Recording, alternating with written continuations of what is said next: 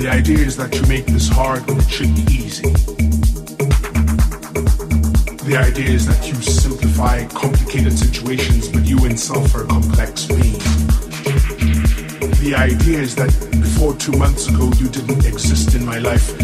The idea is you. The idea is that I will start today with you in my thoughts and end today with you out of my thoughts.